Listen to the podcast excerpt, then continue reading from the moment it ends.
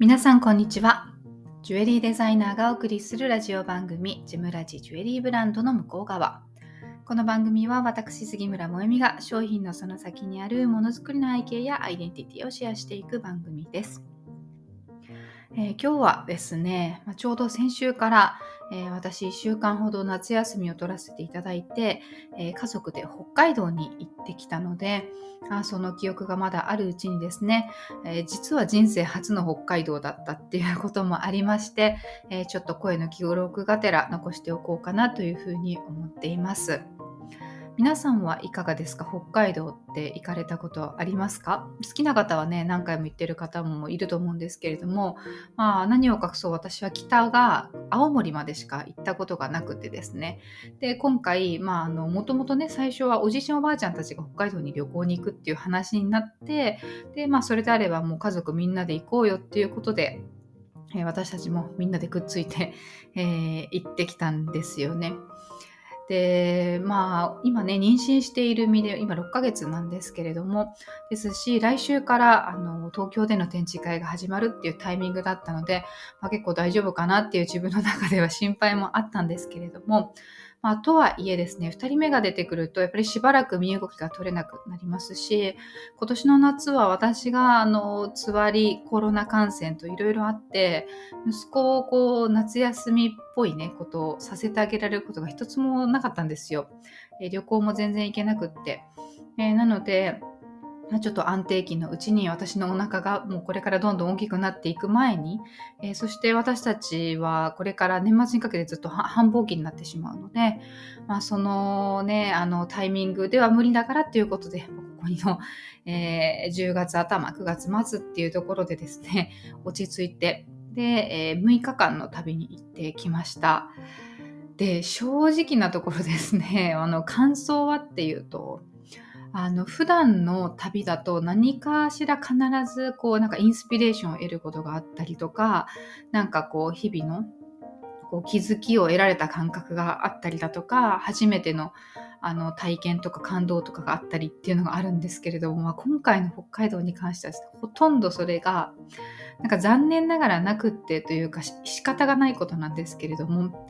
あ本当に正直な感想を言うともうパパもママも本当に頑張った。えー、疲れ果てたというのが、まあ、正直な感想です。で、それは何でかっていうと、あの私たち夫婦と息子だけではなくって親世代も一緒に行ったからっていうのが大きくってですねで上は80歳、えーと、義理の両親とプラスおばさんもいたので上は80歳から下が3歳。そして妊婦っているわけじゃないですか、ね、そうするとそのできることやれることがみんな違うし、食べたいものとかやりたいことも全然違うし、えー、それをそのバランスを取りながらやっていくっていうのがあの、やっぱり自分のペースで旅ができたわけではなかったんですよね。そしてもちろん3歳児の子供のお世話をするっていうのがあるし、自分は体が、身重なので、まあ、せっかくのその大自然が、魅力の北海道であっても、できるアクティビティが非常に少ないと。で、まあそんなこんなだったので、え、ちょっとね、あのー、すごくこうなんか心に残る旅だったなって思えるかっていうとそうではなかったんですけれどもやっぱりこのその家族単位で、えー、特に80歳のおばさんを連れて遠出して北海道に行けるっていうのはおそらくこれが最後になるでしょうし、えそれが息子にとっても、えまた思い出の一つになるでしょうしなかなかその都会に暮らしているとできなかったことでももちろんできたしそういう意味ではすごく良かったなというふうに思います。なのでねあの今回に懲りずに、ちょっと、えー、もうちょっと子供が大きくなってからまたリベンジしたいなという気持ちはすごく増えたんですけれども、まあ、そんな中でも別に悪いことだけ、えー、感想ばかりなわけじゃなくて、もちろん、まあ、その中でも小さな気づきとか感じたことっていうのもあって、なので今日はそれをね、少しお話ししようかなって思うんですけど、あの、まあ、それが何だったかというとですね、なんか、まあ当たり前の、本当に当たり前のことなんですけれども、あの北海道のやっぱり洗礼を受けたなっていう感覚がすごくあってですね、の大自然が広がっていて土地が広くて、まあ、場所によっては本当に何もなくって。でそこから思うことってその生活環境が違うとやっぱり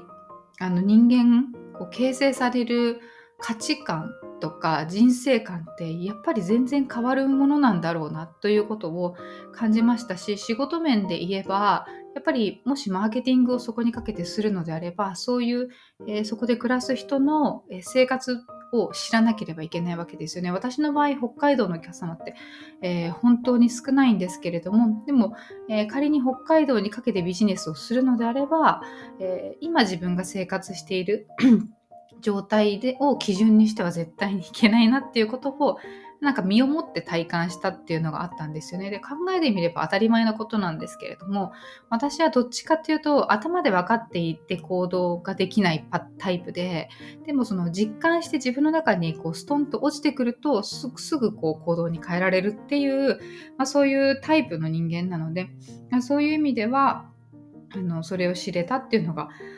良、えー、かったかなと思っているんですよね。でそれはどういう経験から来てるのかっていうとまあえっと、今回の北海道は旭川空港を利用してですね、そこから、えっとまあ、レンタカーを使って何都市かを回るっていうコースにしたんですよね。で、最初に行ったところが知床半島だったんですよ。世界自然遺産の知床半島。で、これは、えおじいちゃんおばあちゃんの希望があって選んだ場所だったんですけれども、まあ、行ってみれば、えっ、ー、と、日本の、えー、最果ての一つですよね。オホーツク海に面していて。なので北海道の他の都市の中よりもやっぱり、えー、自然が多くて、えー、その人間が暮らしている部分が少ないと言いましょうか、ね、道中旭川から、えー、知床までの道っていうのが本当に何もなくってでそれがその夕方に着いたのでこう夜のドライブが半分ぐらいあったんですよね。てあの全然気にしていなかったんですけれどちょうど中秋の名月の時期だったんですよね。皆さん見られました？お月様。で知床に行くまでの道中というのは、えー、フルムーンの日ではなくて前々日ぐらいだったのかな。でもそれでも十分あのすごく大きいお月様で高校と輝いている、まあ、その、えー、月を見ることができてでやっぱりその都会で暮らしているとお月様が綺麗だよってなっても必ずそれ以外にもう何か目に入ってくるものってあるじゃないですか別の建物とか、えー、人とか、えー、あのライトポリューションねあのネオンがすごく高校と焚かれているところにお月様があるとかでそういうのが一切ない状態で月を見るっていうのが人生初めてのあの経験だったんですよね。であの旭川から知床に向かうっていう方角だと、えー、ちょうど月に向かって走ってるっていう状態だったので、えー、ドライブをしながらずっとね、あの窓から、えー、自分たちの前方に月にが見えてるっていう状態、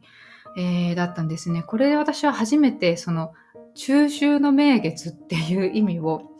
あの実感したなというふうに思いました。あのクリスマスとかも一緒だと思うんですけれどもなんか今はそう中秋の名月といってもなんかお団子が販売される時期だったり 月見バーガーを食べる時期だったりとても商業的な部分が都会ではあってでもその北海道で見た月を見ると100年前の人も500年前の人も1000年前の人もえー、同じ風景をおそらく見ていたんだろうなと。でこれを見て美しいと思わない人はいないと思うというふうにあの素直に感じたわけですよね。なんでその月というものが信仰の対象になったりソーシングのモチーフになったりするということもすごく納得しましたしなんか月明かりという言葉あの月明かりがあれば読書もできるっていうぐらい、えー、その太陽が月に反射されて反射して、えー、降りてくる光っていうのが実はすごく明るいっていうのも今の人工的な、えー、光の、えー、中で暮らしている自分にとっては、まあ、とても新鮮なことででそれら全てが頭の中では知っていたはずのことだったんだけれどもなんか自分の中でとってもあの実体験として腑に落ちたなというふうに思ったんですよね。でなんかその月以外何もないっていうのも結構北海道って、えー、もちろん森林も多いですけれども農地が多いですよね。なのでその別の日とかだと例えば南北に走る道をひたすら夕方走ってると左側には、えー、満月がそれこそ本当に、えー、フルムーンの日の月があってでも片や反対側を見ると夕日が落ちてるっていう状態の中をまあ、走るような時間帯もあって、まあ、そういうのも東京では到底体験できないことですよね。まあ、なのでこれこそ北海道の洗礼だなと思って、まあ、その記憶に関してはすごく自分の中ではあの濃い鮮明なものになったなというふうに思っています。え、なのでこういったところからもうちょっとね自分に余裕があれば何かインスピレーションを得たりとか、え、もっと強く感じる何があったんでしょうけれどもまあ今回はね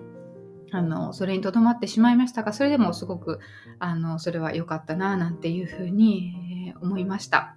でねそれ以外に関してはもうやっぱりそのえー、どちらかというとおじいちゃんおばあちゃんたちに合わせていくっていうようなところも強かったですし3歳児だとやっぱ年齢制限でアクティビティとかもやろうと思っても、できないこともすごくあの多かった、えー、ので、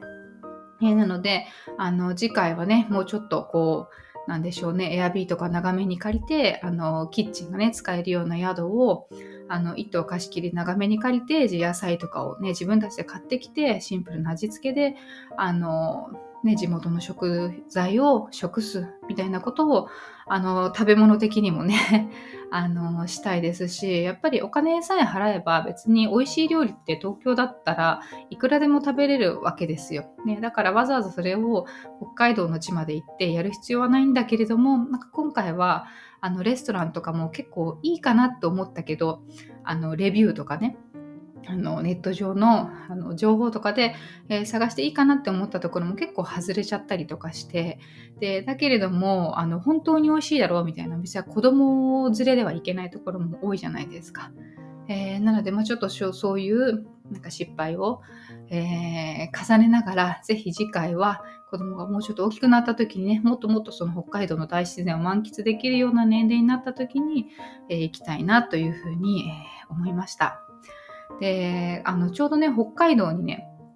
の移住した友人がいたんですよ。何年、10年以上前ぐらいですかね。あの私と同じ文化服装学院を出ている、えー、夫婦なのでその旦那さんも奥さんも両方とも私の同級生っていう子がいるんですけれども、ね、一時はこうファッションの世界を志して東京のど真ん中の新宿で、え個性豊かなあの学友たちと学生生活を謳歌した、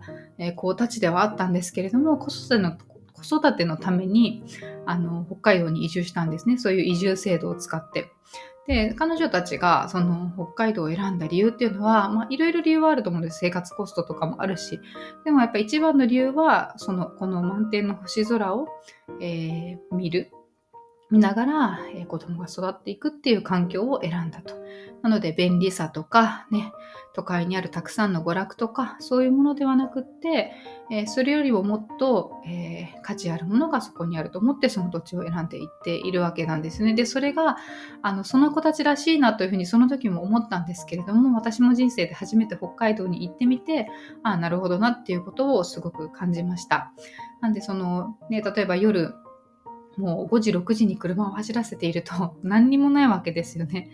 でこのこの時間帯でここ何もないっていうことは、まあ、娯楽も相当夜の娯楽も少ないだろうしあだからみんな月空のドラマとか大河とか見るんだなとかみんなが夜9時から始めるインスタライブを見たりそこで買い物したりするんだなってすごい思ったわけですよ。私は自分のその生活の中でどれも、えー、それをやらないのであんまり実感してなかったですけれどもでもえ、その分そこにしかないものっていうのを、まあ、私も、え、少しだけですけれどもね垣間見ることが、え、できたのであのそういう意味では、え次回に向けた付箋として良い旅行だったなというふうに思っております。でこれからまた冬の時期でウィンタースポーツとかも含めてね冬に北海道に行く方もいらっしゃるかなというふうに、え思うんですけれども。えぜひね、行ったことないという方はぜひ行ってみてほしいなと、えー、思います。はい、そんなわけでね、今日はちょっと、えー、私たちの旅行の感想をちょっとつらつらとお話ししてみましたけれども、いよいよ来週、えー、10月12日から10月16日までは、えー、東京での秋の展示会というのが、え自由が丘で開催されます。で何度かお話ししていたり、まあ、SNS でも発信をしていますけれども妊娠を今していてこれから出産を控えているということでですね、えー、来年度以降はちょっと全て予定が白紙になっていてこう展示会形式でお客様にあのジュエリーをご紹介するっていうことが、まあ、来年できるかできないかっていうのはちょっとまだわからないんですね。なので最後っていうわけではないんですけれどもしばらくお休みという意味では、まあ、こういった機会もねちょっと一区切りになりますので、まあ、ぜひあのこの機会に来てみたいなと思っていただけた方は、えー、最初の3日間予約制ですのでそこで予約していただくかあと,、えーと、15日16日の日曜日月曜日ですね最後の2日間は、えー、予約なしでもあのどなたでも遊びに来ていただけますので、えー、そして週末に関しては初めてねあの私の私物のジュエリーとかあと、まあ、小物関連を販売するようなフリーマーケットも開催する予定ですので、そんなものを楽しみにしながらですね、えー、ぜひ遊びに来ていただければなというふうに思います。展示会の詳細は、えー、ウェブサイトやインスタグラムに書いてありますけれども、あの商品紹介の YouTube でしたり、インスタライブでしたり、それから、えー、アパレルブランドとのコラボラインを紹介するね、ノートも書いていますので、えー、関連の URL すべてキャプションを貼っておきますので、ぜひそちらも事前に、え、見ていただければなというふうに思います。